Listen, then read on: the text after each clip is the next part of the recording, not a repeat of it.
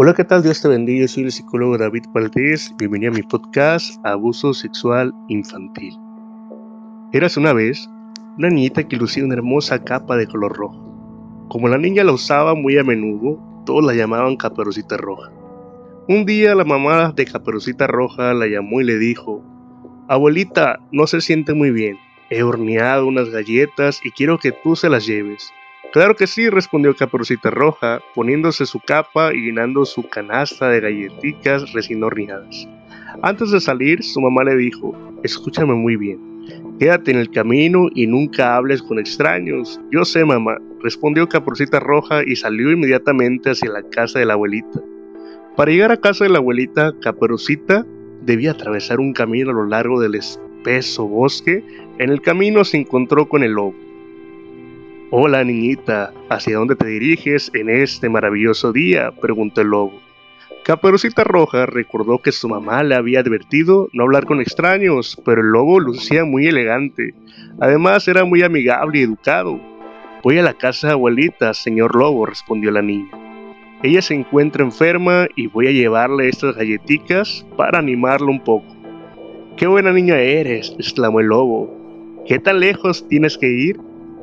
Oh, debo llegar hasta el final del camino, ahí vive abuelita, dijo Caperucita con una sonrisa.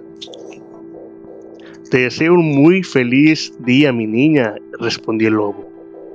El lobo se adentró en el bosque, él tenía un enorme apetito y en realidad no era de confiar, así que corrió hasta la casa de la abuela antes de que Caperucita pudiera alcanzarlo. Su plan era comerse a la abuela, Caperucita Roja y a todas las galletitas recién horneadas. El lobo tocó la puerta de la abuela. Al verlo, la abuelita corrió despavorizada, dejando atrás su chal.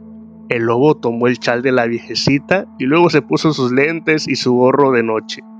Rápidamente se trepó en la cama de la abuelita, cubriéndose hasta la nariz con la manta. Pronto escuchó que tocaban la puerta. Abuelita, soy yo, Caperucita Roja.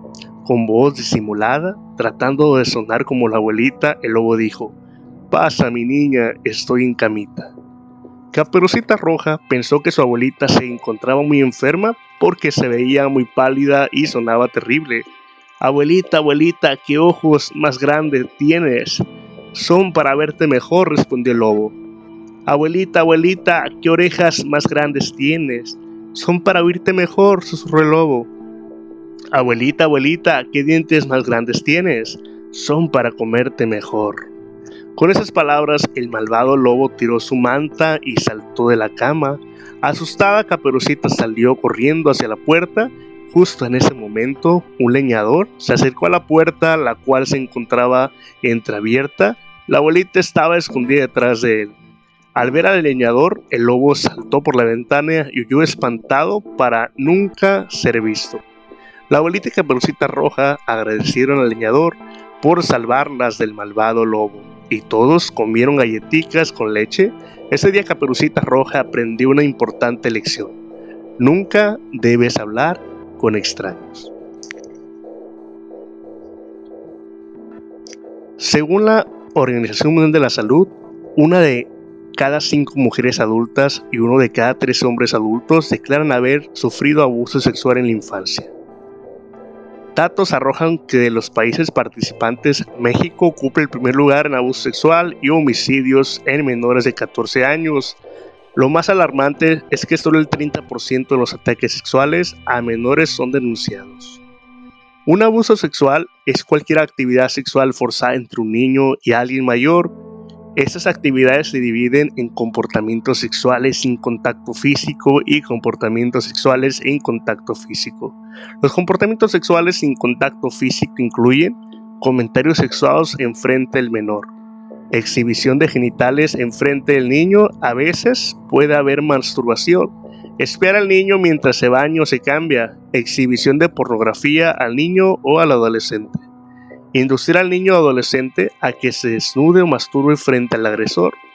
Los comportamientos sexuales en contacto físico son tocamiento de partes íntimas por arriba o debajo de la ropa, inducir al niño a que toque al agresor, penetración digital o con objetos, ya sea en el ano o en la vagina, sexo oral, penetración contextos en que puede ocurrir el abuso sexual infantil, víctima y agresor, sexo grupal, rondas de sexo, explotación sexual, pornografía infantil y prostitución infantil. El 30% de los niños abusados sexualmente fueron víctimas de un familiar, el 60% de un conocido y solo el 10% no conocía a su atacante. Desgraciadamente, no existe un perfil específico en niños que determine la ocurrencia de abuso o violencia, ni un perfil específico de un abusador sexual infantil. Los abusadores pueden ser de cualquier edad, sexo y religión, normalmente representan figuras de respeto o autoridad para el menor.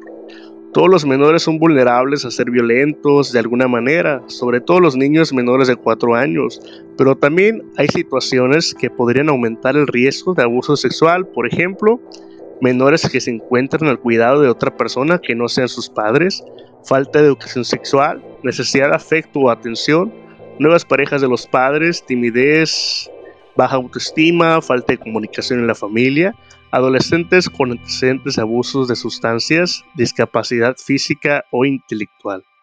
Existen señales de alarma presentes y recurrentes en niños que han sido violentados, aunque no siempre pueden ser detectados fácilmente. Entre estas son juegos. Los niños pequeños escenifican con sus muñecos el abuso que han vivido, enureces sin copresis, cualquier retroceso en el desarrollo sin motivo aparente, berrinches, terrores nocturnos, fracaso escolar, problemas para relacionarse, hipersexualidad y autoerotismo, conocimientos sexuales inusuales para la edad, masturbación compulsiva. Entre las señales de alarma física encontramos irritación en zona genital, infecciones de transmisión sexual, golpes, moretones o cualquier indicio de maltrato físico, dolor de cabeza o estómago frecuentes, señales emocionales como cambio de humor, llanto, enojo, ansiedad, falta de motivación. En los adolescentes las señales de alarma conductuales encontramos aislamiento social, fracaso escolar, adicciones, dificultad para dormir o trastornos del sueño, dificultad para concentrarse, conocimientos sexuales inusuales para la edad, prostitución, promiscuidad, rebeldía, fugas del hogar, señales de alarma físicas, golpes o moretones, infecciones de transmisión sexual, embarazo no deseado, dolores de cabeza o estómago frecuente, señales emocionales en adolescentes como depresión, cambios de humor, abulia, ansiedad, falta de motivación, culpa, ideación suicida, trastornos de ansiedad. Pero ¿cómo se puede prevenir el abuso sexual infantil? Fomenta la autoestima, la seguridad y los valores desde la infancia. Fomenta la comunicación, ya sea con un niño o adolescente. Lo mejor es que sepan que hay en quien confiar y alguien que pueda ayudarlos si se sienten amenazados. Enseñar a identificar situaciones de peligro de acuerdo a su edad y a su situación personal. Nunca obligarlos a dar beso o tener contacto físico con otras personas. Es común que cuando los niños pequeños no quieren dar beso a familiares, los padres los obliguen. Sin embargo, esta decisión de decidir el contacto físico puede darles fortaleza para poder defenderse cuando alguien intente tocarlos de manera inapropiada. Higiene y cuidado del cuerpo. Entre menos dependientes sean los menores para su higiene personal, es mejor para que sepan que bajo ninguna circunstancia pueden ser tocados de forma inapropiada. Fomenta los límites. Hay que enseñar a los niños que no puedan pasar los límites que los cuidadores les ponemos, pero no de manera arbitraria. Al contrario, es importante explicarles asertivamente que en todo y para todo hay reglas que no pueden ser transgredidas. Fomenta la empatía. Enseñar que aprendan a decir no me gusta para que en una situación no sea de su agrado puede decir no quiero o no me gusta. ¿Qué hacer ante la sospecha de un abuso sexual infantil? Los abusadores pueden ser hombres y mujeres de cualquier edad, otros menores también, pueden ser agresores, y religión por lo general son una figura de respeto o autoridad para el menor. Ante cualquier sospecha de abuso sexual a un menor, se deben tomar acciones con el fin de proteger en todo momento la integridad del niño. Se debe recordar en todo momento que es un delito que tiene que ser denunciado ante las autoridades correspondientes, sin importar de quién procede el abuso sexual.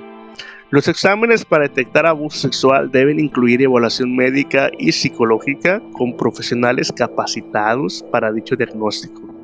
El pronóstico dependerá de múltiples factores como edad del menor, contexto, red de apoyo y situación del abuso. Sin embargo, todos los menores que han sufrido abuso sexual necesitan un proceso terapéutico adaptado a sus necesidades y probablemente también atención médica dependiendo del daño físico. Recuerda que yo soy el psicólogo David Valdés. Espero que hayas disfrutado mi podcast sobre abuso sexual infantil. Deseo que tengas una vida ricamente bendecida.